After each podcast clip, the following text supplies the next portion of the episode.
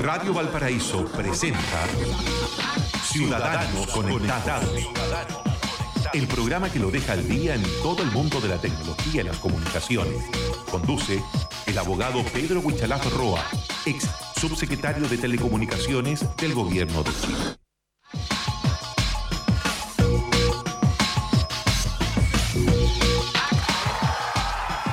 Muy buenos días, nos reencontramos en Ciudadanos Conectados en Radio Valparaíso, junto a Pablo Ramírez, por supuesto, y también a el abogado, ex subsecretario de Telecomunicaciones, Pedro Huichalaf Roa. Pedro, ¿cómo estás? Muy buenos días.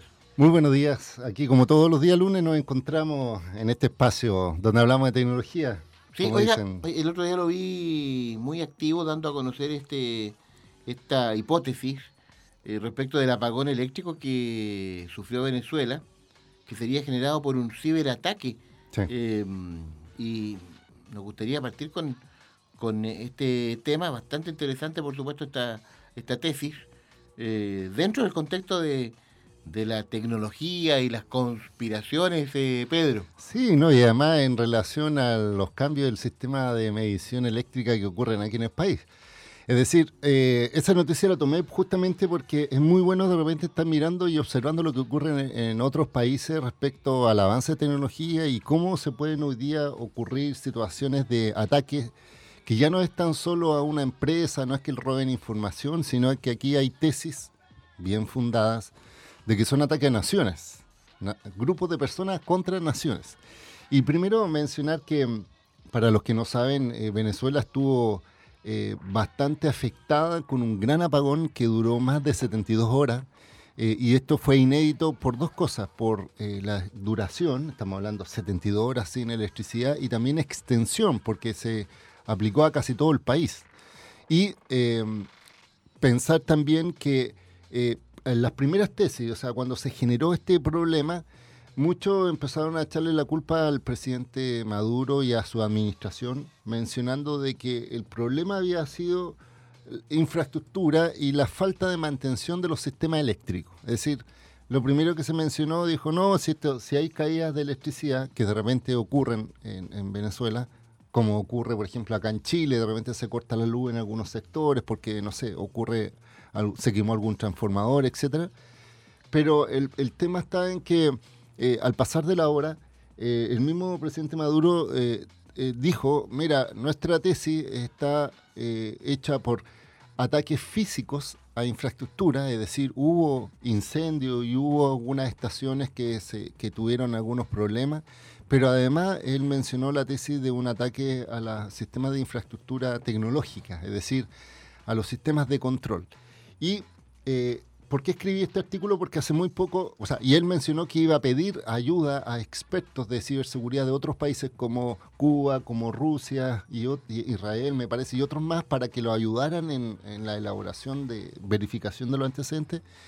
Y él fue el portavoz del Ministerio de Relaciones Exteriores de Rusia quien salió eh, eh, dando la tesis de que había sido un ataque, eh, en este caso informático, un ciberataque, y ellos mencionan que efectivamente eh, se intervino porque estos equipos, estamos hablando de, la, de, los equipos electromagnéticos, por decirlo así, de, eh, de Venezuela, eran traídos de Canadá. Entonces, la tesis es que eh, los que atacaron estos sistemas estudiaron el sistema de electricidad de, de, estos equipos de Canadá, es decir, se interiorizaron en saber cómo funcionaba, cuáles son las partes, y lo hicieron remotamente. Y, hay una figura que, por ejemplo, yo estaba leyendo que algunos opositores a Maduro y expertos en electricidad decían que no era posible un ataque informático porque, porque estos sistemas eran controlados eh, sin acceso a Internet en teoría. Es decir, son sistemas cerrados eh, y entonces decían cómo se va a atacar remotamente un sistema que está en territorio venezolano administrado porque hay que recordar que esto está como no está privatizado, está eh, en este caso el Estado es el que administra la red eléctrica en Venezuela. Entonces decía, es, poco probable. Pero la historia nos ha dicho y hay que hacer un, recordatorio, que han habido ataques a infraestructura que está cerrada, por decirlo así. Y hay un, hay una, hay un caso muy particular, eh, sobre todo eh, en Irán. Irán tenía, tiene instalaciones nucleares y efectivamente se desarrolló un virus que se llama Stuxnet, que es un software que tiene una particularidad, y, eso fue una de las cosas, esto fue el año 2011, que, llamó mucho la atención, porque un software fue capaz de destruir físicamente instalaciones. Entonces uno dice, ¿cómo es posible que un software destruya instalaciones físicas? Lo que pasa es que eh, los sistemas como este, en el caso de Irán o en el caso del sistema eléctrico, las turbinas eléctricas eh, o, los sistemas nucleares funciona en base a un programa y que le determina, por ejemplo, la velocidad que tienen que tener para funcionar o cuando en caso de emergencia parar. Entonces, a través de un programa lo que se hace es intervenir esos procesos para que las turbinas funcionen a un ritmo diferente al, al, que corresponda. Es decir, la aceleran y después la paran abruptamente. Después la vuelven a acelerar, después la abruptamente la apagan y eso produce que se genere eh, que, se, que, se, que, los equipos físicos se dañen. Es decir, imagínate una turbina que está corriendo, es como el motor del vehículo, que va al vehículo y lo acelera sin, sin que esté en marcha y se sobrecalienta el motor y después le apaga el motor y después lo vuelve a calentar. Después, no sé si me se entiende la figura. Entonces eso daña físicamente la instalación. Entonces, lo, ¿por, qué, ¿por qué escribí al respecto? Porque dije, ojo, eh, estas figuras ocurren, esta hipótesis de un ataque que Maduro dice que Estados Unidos, eh, bueno, es muy difícil determinar efectivamente que esto sea obra de una nación en específica. Siempre van a haber estas ideas porque se busca desestabilizar aún más un gobierno que para algunos es, es dictatorial, no antidemocrático pero no es, no es una tesis descabellada y eh, efectivamente, eh, como te digo, ocurrió que físicamente hubo daño a las instalaciones y también hubo, según la tesis que está desarrollándose, intervención. Y el problema está en que esto se puede extrapolar, es el punto. Es decir, nuestro país, que tiene también sistemas similares de, ah, de administración centralizada, mira, hay una figura técnica que se llama SCADA. SCADA es una, una sigla en inglés que es como Sistema de Control y de Administración de Datos. Es un programa, un gestor que permite administrar estos, estos sistemas y los sistemas SCADA tienen un problema que están desarrollados para eh, acceso interno y por tanto no tiene medidas de ciberseguridad suficientes porque no están considerados para la interconexión hacia afuera, por decirlo así, pero hoy día los sistemas se están empezando a interconectar remotamente. Entonces, por ejemplo, eh, cuando hablamos de estos recambios de medidores eléctricos en Chile y que van a ser eh, la posibilidad que desde la central corten o no el servicio domiciliario, por ejemplo, y que pueden ser selectivos en cortar, por ejemplo, toda una manzana y van a, van a cortar la luz solo de las casas y no de las calles, es decir, no es un apagón general, sino que muy selectivo, ese tipo de figura eh, es posible.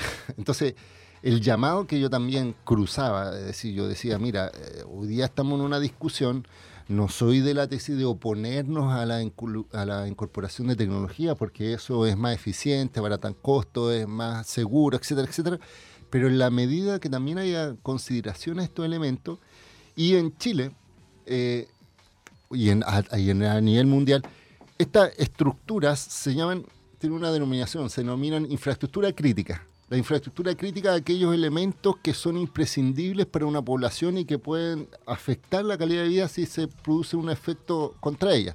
Estamos hablando de infraestructura crítica, por ejemplo, del agua, infraestructura crítica de la luz, infraestructura crítica de los servicios de telecomunicaciones, sistemas financieros centralizados también tienen la lógica de infraestructura crítica. Y en Chile hoy día no existe una normativa que que vigile la infraestructura crítica. No sé si me, explico. Es decir, se regula por sector. El SWIFT, que es la Superintendencia de Bancos e Instituciones Financieras, regula los bancos. La Subtel, por su lado, regula a las empresas de telecomunicaciones. Eh, electricidad, la superintendencia verificará la electricidad, pero no hay una coordinación superior que supervigile y que controle y que chequee que la infraestructura crítica esté funcionando en óptimas condiciones. Tengo entendido que este gobierno al menos tiene pensado enviar un proyecto de ley para regular efectivamente la infraestructura crítica, pero desde el punto de vista de la ciberseguridad. Pero también hacíamos un cruce. Eh, Piñera nombró en su momento un delegado presidencial para efectos de ciberseguridad, eh, que, es Jorge Atón, pero que duró un tiempo porque después Jorge Atón renunció a este cargo y se fue a intendente de la Araucanía pero han pasado cuatro meses y todavía no se define a una persona para este cargo. ¿Y por qué? Eh, entonces, muchos dicen, este es un tema entonces que al final al gobierno no le interesa porque no está nombrando a una persona que tiene por finalidad gestionar todos estos avances. Entonces estamos hablando de que probablemente se interese más bien en el tema de proyectos como, no sé, verificar la identidad de los menores de edad, o ver el tema de la educación, pero cuando estamos hablando de un país que está avanzando con todo esto, que vemos las caídas que están sufriendo servicios importantes, ya sea como la electricidad en Venezuela, o caída de servicios, el otro día se cayó Facebook, WhatsApp e Instagram, que, que, eh, a muchos le afectó porque es su forma de comunicación, hacen negocio a través de estos modelos, tienen una, una plataforma. De hecho, gente que no sabía qué hacer y empezó a hablar, con, hablar en vivo con la otra. Pero uno dice, eh, ¿y qué pasa si tiene un efecto más... Eh, y además, imagínate, piensa acá, eh, cuando no hay corte de luz, nos desesperamos, imagínate tres días de corte de luz. Terrible. Entonces, el llamado es justamente, primero, a, entender que la infraestructura crítica es un concepto que hoy día es indispensable que los estados tengan cierta seguridad Segundo, el tema de, mm, eh, en este caso, eh, tenga que tener eh, la seguridad normativa. Y tercero, verlo estos ejemplos que, como te digo, Venezuela nos puede llamar la atención en cuanto a su gobierno, pero no, pero tenemos que sacar lecciones respecto a lo que ocurre y que podría eventualmente llegar a que también en Chile. Valiosísimo tema, reflexión profunda respecto a este de esta temática. Estamos en Ciudadanos Conectados acá en Radio Valparaíso con Pedro Huichalaf acá en el programa.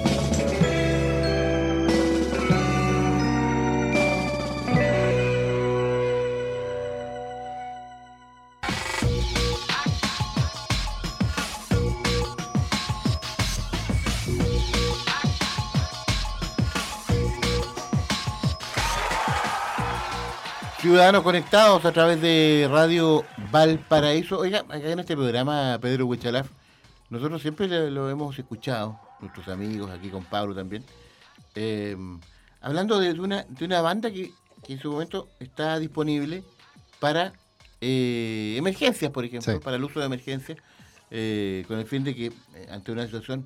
Y, ahí lo hemos, hemos visto que, que se pretende cambiar el uso de esto. Este es un tema bien técnico, por eso le pedimos a usted que lo explique bien eh, didácticamente. ¿Se pretende eliminar este tema? Eh, o sea, ¿nos quedamos sin banda de emergencia o frecuencia de emergencia? ¿O para emergencias, eh, Pedro? Sí, mira, efectivamente, este es un tema bastante importante que está pasando muy desapercibido y yo creo que va a tener un efecto muy indeseable para la seguridad nacional. Lo que pasa es que, eh, por regla general, eh, los servicios de telecomunicaciones eh, en general usan el espectro radioeléctrico, que es un bien nacional de uso público. Y el Estado administra este espectro de tal forma que le entrega, por ejemplo, a las radios unas bandas, a los sistemas de Internet móvil otra, a los sistemas de comunicación de radioaficionados otra banda, por ejemplo. Y se había reservado, durante la administración de la presidenta Michelle Bachelet, una parte del espectro para sistemas de emergencia, es decir, que el Estado tuviera la titularidad de un espacio del espectro para que pudiera desarrollar sistemas de comunicación de emergencia.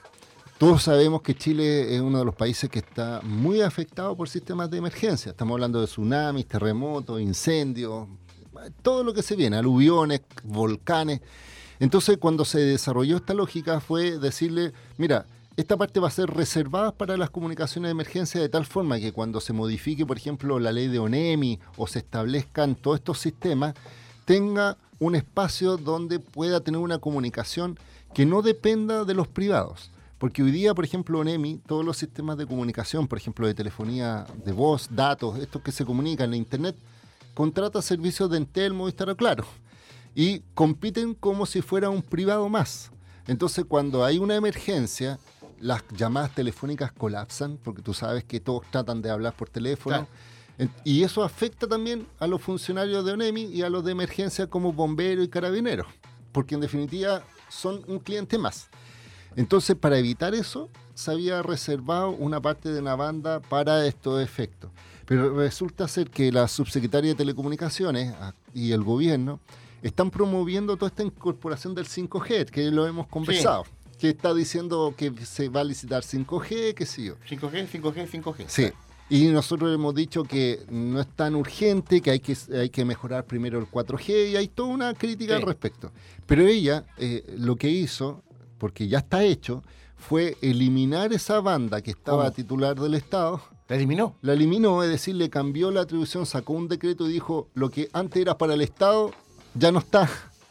Y probablemente cuando haga una licitación para 5G, porque lo ha dicho, va a meter esa banda que era del Estado y, lo va a colocar a disposición de privados. ¿Para qué?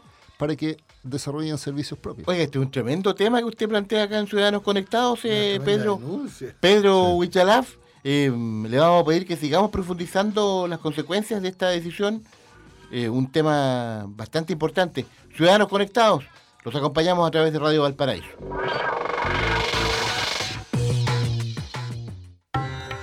Radio Valparaíso.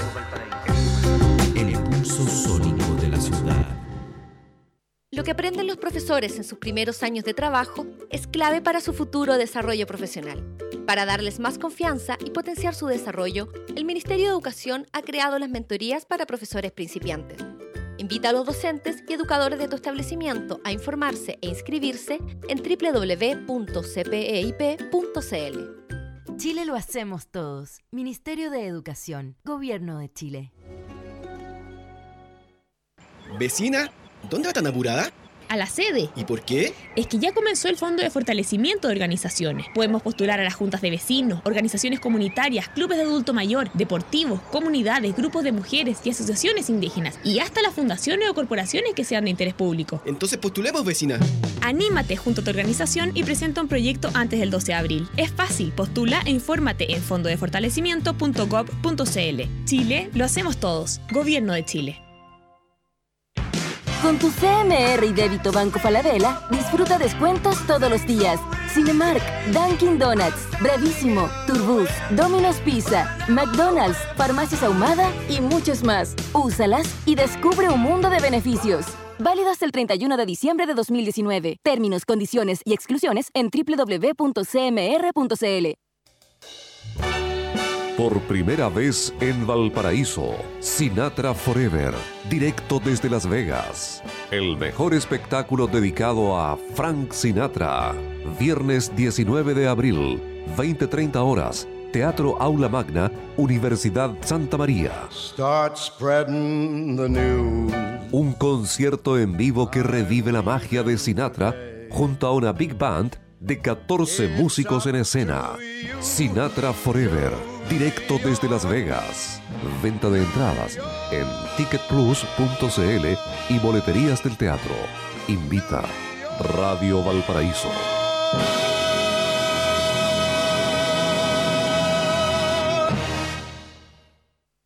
En Clínica Dental Red Salud Quilpué nos preocupamos por tu sonrisa. Ven ahora y aprovecha un beneficio especial. Higiene dental completa a solo 9,990 pesos. Te esperamos en Aníbal Pinto, 843 Quilpué. Red Salud, mejor salud para Chile. En Codelco Ventanas estamos felices de entregarles una excelente noticia, pues en el año 2017 se registró la más baja cifra de emisiones al ambiente en la historia de esta división, disminuyendo en los últimos siete años en promedio un 52% del total de nuestras emisiones. Esto se logró gracias a los más grandes proyectos ambientales que empresa alguna haya construido en la región con una inversión de 159 millones de dólares, porque en Codelco Ventanas juntos vamos construyendo un mejor futuro. Autorepuestos MB. Muy bueno, muy barato. Afinamiento y mantención para su vehículo. Pastillas de freno, baterías, ampolletas, lubricantes, aditivos, filtros y accesorios. Autorepuestos MB. Blanco 1265, local 2 y 3, teléfono 32 292 1061 Quilpue. Son las 11 de la mañana con 31 minutos. El poder de los que saben escuchar. La banda sonora para tu imaginación. Radio Valparaíso está presentando Ciudadanos Conectados. Conduce el abogado Pedro Huichalaf Roa, ex subsecretario de Telecomunicaciones del Gobierno de Chile.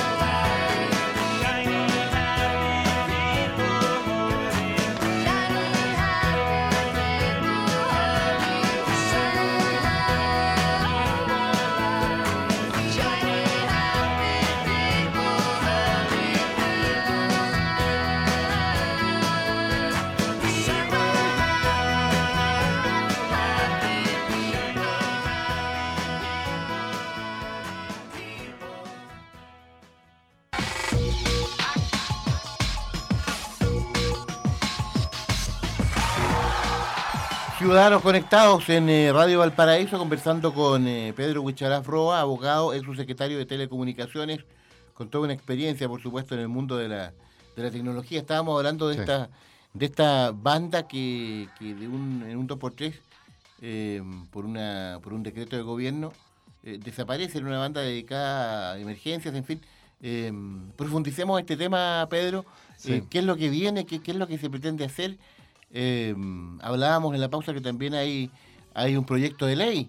Eh, se supone que se está discutiendo eh, sobre esta temática, entendiendo que es un, una banda especial, una frecuencia para usarla en emergencias, Pedro.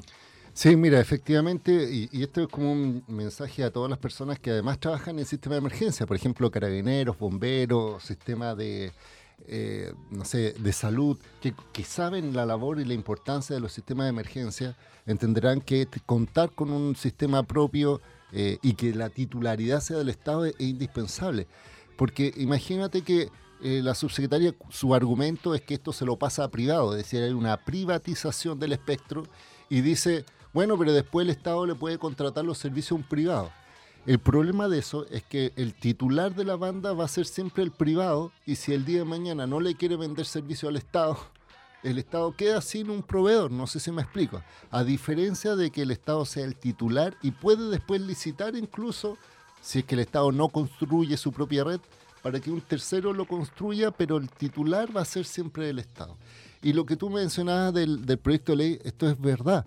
Hoy día existe un proyecto de ley en el Congreso, está en el Senado, donde explícitamente, y esto fue una no- moción parlamentaria, es decir, hubo unos parlamentarios que se dieron cuenta de la importancia de contar con un sistema de emergencia del Estado y establecieron una- un proyecto de ley para, con- para que esta parte del espectro que estaba definido para emergencia, por ley sea para emergencia, justamente para evitar que el subsecretario de turno sea quien determine si una banda es de emergencia o no. No sé si me explico. Pero ¿y cuál es el problema en este momento? Que la subsecretaria, al sacar esa atribución y, y- dando la posibilidad en este momento de poder licitarlo a cualquiera, imagínate que eh, salga el proyecto de ley después de que licitó ese, ese espectro a un tercero, ya no va a haber espacio que el, el Estado va a definir como banda de emergencia. Entonces, siento que hay una irresponsabilidad porque no ha conversado con los parlamentarios, ni siquiera de su propio gobierno, porque eh, quiero hacer un poco de disclaimer. Eh, cuando yo estaba subsecretario definimos esa banda y yo conversé con varios parlamentarios, tanto de oposición de ese entonces como de gobierno, y todos estaban disponibles en apoyar la noción de tener una banda para el Estado. No sé si me... Hasta los más eh, liberales entienden que el Estado tiene que tener los recursos propios, sobre todo para un tema tan sensible como la emergencia. No podemos depender de privados para un sistema nacional de emergencia, sobre todo de algo tan elemental como la comunicación. Y solo para dar un disclaimer, habíamos definido la banda 700, que es una banda específica, porque hoy día esa es la mejor banda para poder transmitir servicios de voz y datos y también el más eh, eh, con menos costo para instalar una red. Entonces el día de mañana a lo mejor la subsecretaria va a decir, bueno, pero le entregamos otra banda, pero va a ser una banda que probablemente no va a tener las mejores condiciones, que puede que sea deficiente, entonces al final está tomando la de- determinación de entregarle lo peor para el Estado de Chile y lo mejor para los privados sin un argumento real. No sé si me... Sí, sí. Entonces, Oiga, no- pero, pero eh, usted lo dijo al comienzo de, de- de este tema, Pedro. Como que se sabe bien poco de esto. Como que no, no Sí. hay un. Imagínate, eh, ni siquiera lo hizo público porque esto fue un decreto, esto se supo por una nota de prensa de, de periodistas que están informando sobre cambios regulatorios, pero insisto, no dio una solución, es decir, le quitó la atribución de una banda y ni siquiera dio una respuesta de si va a haber otra banda a favor del Estado, nada. Y eh, lo único que está ahora promoviendo es que eh, se entregue más espectro a empresas y que se lucren pero a costa de la seguridad nacional. Yo creo que es un tema que al menos eh, los parlamentarios tienen que tomar alguna definición y el gobierno también tiene que ver si ese es su espíritu, es decir, privatizar el espectro, que es un bien nacional de uso público, para fines de privados y dejar de lado lo que es la seguridad nacional. Insisto, teniendo Chile los índices de emergencia más altos del mundo, sobre todo en temas de sismos, terremotos y efectos de la naturaleza. Pedro, yo lo quiero llevar a un tema que es cotidiano. Hoy día ya el celular inteligente es parte casi de todos los chilenos. Al haber más de 26 millones de teléfonos repartidos en el país. Y, y hay un tema que no es menor. La entrega de estos equipos a los hijos. Y acá está, porque muchas hablan del ciberbullying, de páginas triple X, para, eh, en el fondo, O ciberacoso. acoso, o ciberacoso. Pero una cosa es pasarle un celular de alta gama a un hijo y la otra cosa es decirle este celular, porque aquí lo quiero llevar. Porque se están vendiendo unos teléfonos, unos, unos relojes teléfonos, que solamente pueden tener acceso los alumnos, estamos hablando de octavo básico, para recibir llamadas de los papás y de la parentela. Y nada más. Sí. ¿ya? Pero el celular también tiene un tema de control parental. Lo que pasa es que los papás no saben cómo manejar el control parental dentro del teléfono. Sí. Mira, efectivamente, como tú mencionas, hoy día la tecnología eh, ha hecho de que, eh, en definitiva, los dispositivos móviles se multipliquen y estén a disposición incluso de personas que no saben mucho de tecnología eh, o, o que saben de tecnología pero no saben las consecuencias que son los menores de edad. Por eso mismo esto lo cruzamos con la figura del proyecto de ley que pasó ya la primera etapa del- de la Cámara de Diputados y está al Senado, que es el ciberacoso, es decir, Hoy día muchos menores de edad, eh, de hecho hace muy poco se lanzó un estudio por una fundación eh, con una empresa de telecomunicaciones que muestran los efectos de, esto, de ciberacoso, de, también eh, extorsión por internet a menores de edad. También está esto de hater, es decir, son los comentarios odiosos, es decir, cuando las personas le mandan mensajes eh, atacando, no sé, por qué eres gorda, por qué eres flaca, por qué eres así, porque... Entonces, al final, esto, esto tiene también un, un- un sentido, como tú lo dices, en que los padres sean responsables de entender que esta es una herramienta que puede ser una herramienta productiva o también puede ser hasta destructiva.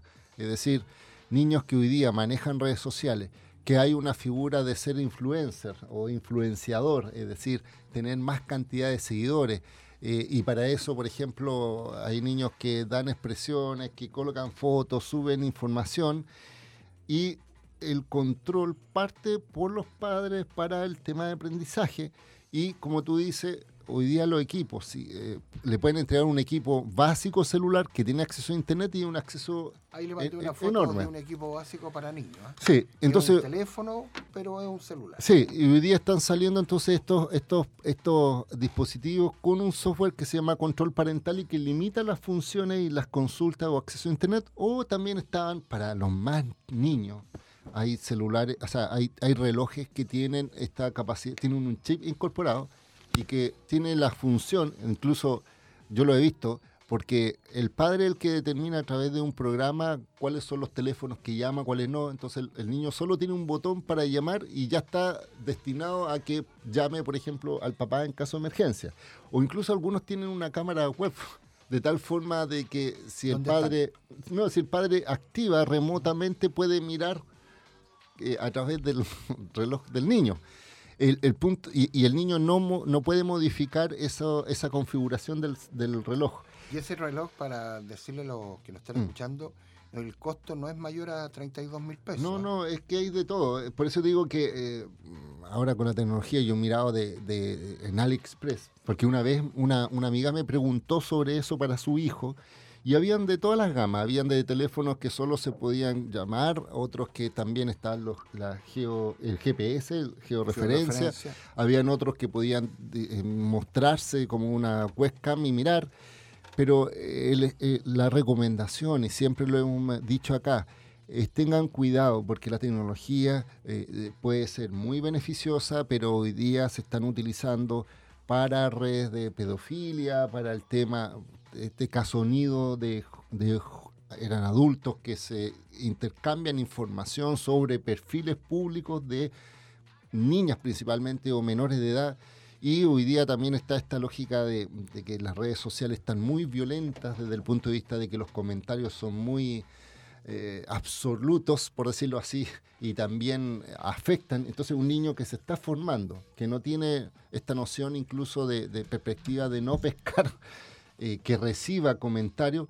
Y mira, y simplemente acor- acordémonos de la- del lamentable fallecimiento de esta niña del colegio Winter, se llama el apellido Katy de ella, Winter. Katy Winter, que ella tomó la decisión, no sé si ustedes lo saben, pero el estudio dice que tomó la decisión de suicidarse porque, porque por los comentarios de los compañeros, porque supuestamente eh, había tenido un romance con un No, compañero. un y- beso nomás. Sí, pero bueno, un romance y ese compañero estaba pololeando. Entonces, el acoso, ciberacoso de los compañeros y compañeras fueron de tacharla de una niña fácil para... Sí, sí, Entonces, imagínate la impresión. Y estamos hablando, eh, a ver, digámoslo claramente, los padres tenían una muy buena situación económica, ella no tenía mayores preocupaciones, estaba en un colegio de élite. Eh, no sé si me, me- encuádralo en un concepto donde tú crees que estás con las mejores seguridades con tu hijo, con viaje al extranjero y a desarrollar sus intereses musicales. Artísticos, musicales, Entonces, sí. imagínate una- un niño que viva acá en Playa Ancha. O sea, ¿qué, qué tipo de desprotección tiene frente a un mundo que en, el- en definitiva le puede causar daño psicológico muy fuerte porque hoy día los jóvenes no tienen esos filtros ni esas barreras. Y fíjate que de lo que dices tú, los filtros y esas barreras, lo que pasó en Nueva Zelanda, se Sí. transmitió a través de las redes sociales hasta que no se percataron que era verdad. Sí, pues es decir, el, el- el- La ataque, la, mata- la matanza que hubo En en- la mezquita en Nueva Zelanda. Fue un tipo que era de ultraderecha, que le gustaba a Donald Trump, qué sé yo, y que lo que hizo fue transmitir en directo, es decir, fue con el arma y con una cámara eh, transmitiendo por Facebook y cualquier persona miraba y observaba en directo justamente ese tipo. Entonces, cuando llegamos a personas que ya no tan solo lo hacen con un ánimo eh, no sé, personal, sino que lo hacen con un ánimo de dar el ejemplo a, otras personas y demostrarlo, no tan solo en Nueva Zelanda, sino que esto sale al mundo, es porque hay un cierto desequilibrio, pero también una mala utilización de las tecnologías que genera un efecto adverso. Entonces, siempre hemos dicho, mucho ojo, mucho cuidado, eh, eh, no, es, no es la lógica de prohibir absolutamente a los padres que usen los niños las tecnologías, sino que lo hagan de forma correcta. Muy bien, estamos, eh, nos quedan algunos minutos, eh, nos separamos un instante.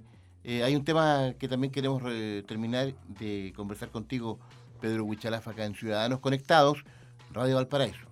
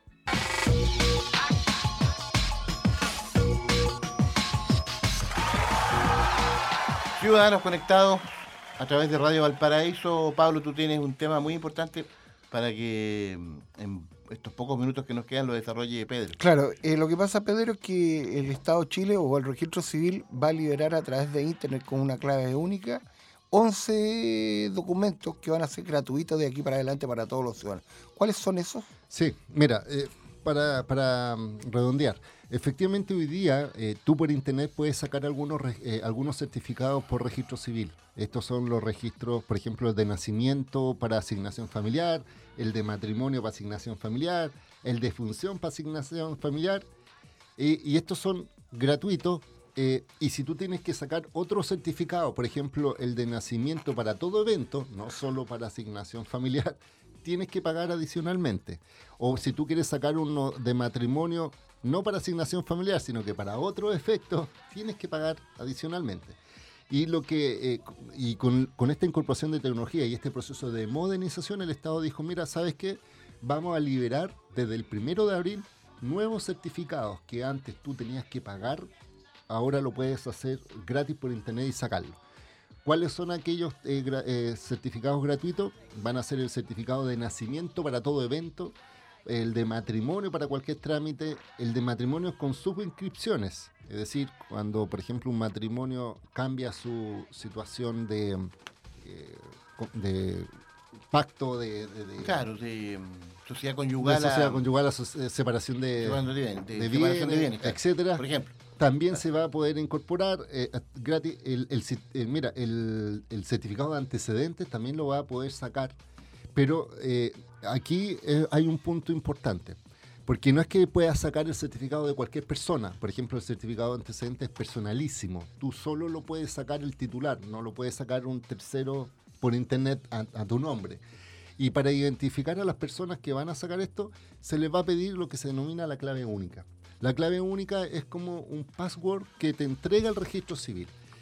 Y muchas personas ya tienen su clave única e incluso hay muchas personas que cuando van a renovar el carnet de identidad le entregan la clave única para que lo tengan como eh, antecedente y de tal forma que el día de mañana si necesitan sacar este certificado le van a pedir la clave única. Pero los que no han sacado esto o que no tienen la clave única, los invito a que vayan al registro civil porque lo tienen que hacer por primera vez y ahí pidan su clave única y le van a dar una clave de tal forma de que, que es como un password, de tal forma que cuando vayan a sacar estos certificados por internet y le pidan la clave única, ya tengan ese dato incorporado. Y ojo que esta clave única se lo están pidiendo para varios eventos. Por ejemplo, cualquier trámite ante eh, tribunales hoy día exige que la gente tenga que tener Su su clave única. Entonces, es un tema que yo lo invito a que lo tengan porque se van a ampliar la- los servicios. Y el ministro decía algo bien claro, porque decía que el certificado de antecedente anualmente lo piden más de 1.100.000 personas para efectos de, por ejemplo, de trabajo. Cuando uno va a trabajar y le piden certificado de antecedente, durante el año un millón y antes eh, pagaba, mira, aquí dicen que durante el 2018 los chilenos gastaron más de 2.360 millones de pesos en estos certificados que desde el primero de abril van a ser gratuitos. Entonces, mi sugerencia es, saquen la clave única y ocupen los servicios del Estado gratis a través de Internet sin moverse de su escritorio. La clave única sí hay- entiendo que hay que hacerla en forma presencial La en el registro civil. La primera vez. Claro, claro. Ya después eh, tiene, eh, lo puede Todo hacer internet, todo por internet. sí. Entonces, cuando la gente va a renovar su carnet de identidad, le entregan, o cuando va a sacar, por ejemplo, un pasaporte, lo puede pedir, o cuando va a hacer algún trámite, o si va caminando por la calle y ve la oficina de registro civil, saque la clave única y la tiene para efectos de sacar estos certificados, o cualquier otro trámite que se necesite certificado eh, clave única. Pedro Huichalaf Roa, gracias por acompañarnos una vez más acá en Radio Valparaíso con Ciudadanos Conectados. Sus señas antes de, de pedirnos. Sí, www.wichalaf.cl, Facebook, arroba Wichalaf, Twitter, arroba Wichalaf y, e Instagram con la misma arroba Wichalaf. Arroba Wichalaf. Para que sea todo Muy bien. Pedro, alineado. que esté muy bien, ¿eh? Nos vemos próximo lunes si Dios quiere. Agradecidos, nos vamos, gracias por la sintonía. Usted siga junto a Radio Valparaíso, ya viene Telmo Aguilar con Dimensión Latinoamericana. Hasta pronto, chao Pablo. Chao, chao, nos vemos. Radio Valparaíso presentó Ciudadanos, Conectados, el programa que lo deja al día en todo el mundo de la tecnología y las comunicaciones. Conduce el abogado Pedro Huichalaf Roa, ex subsecretario de Telecomunicaciones del Gobierno de Chile.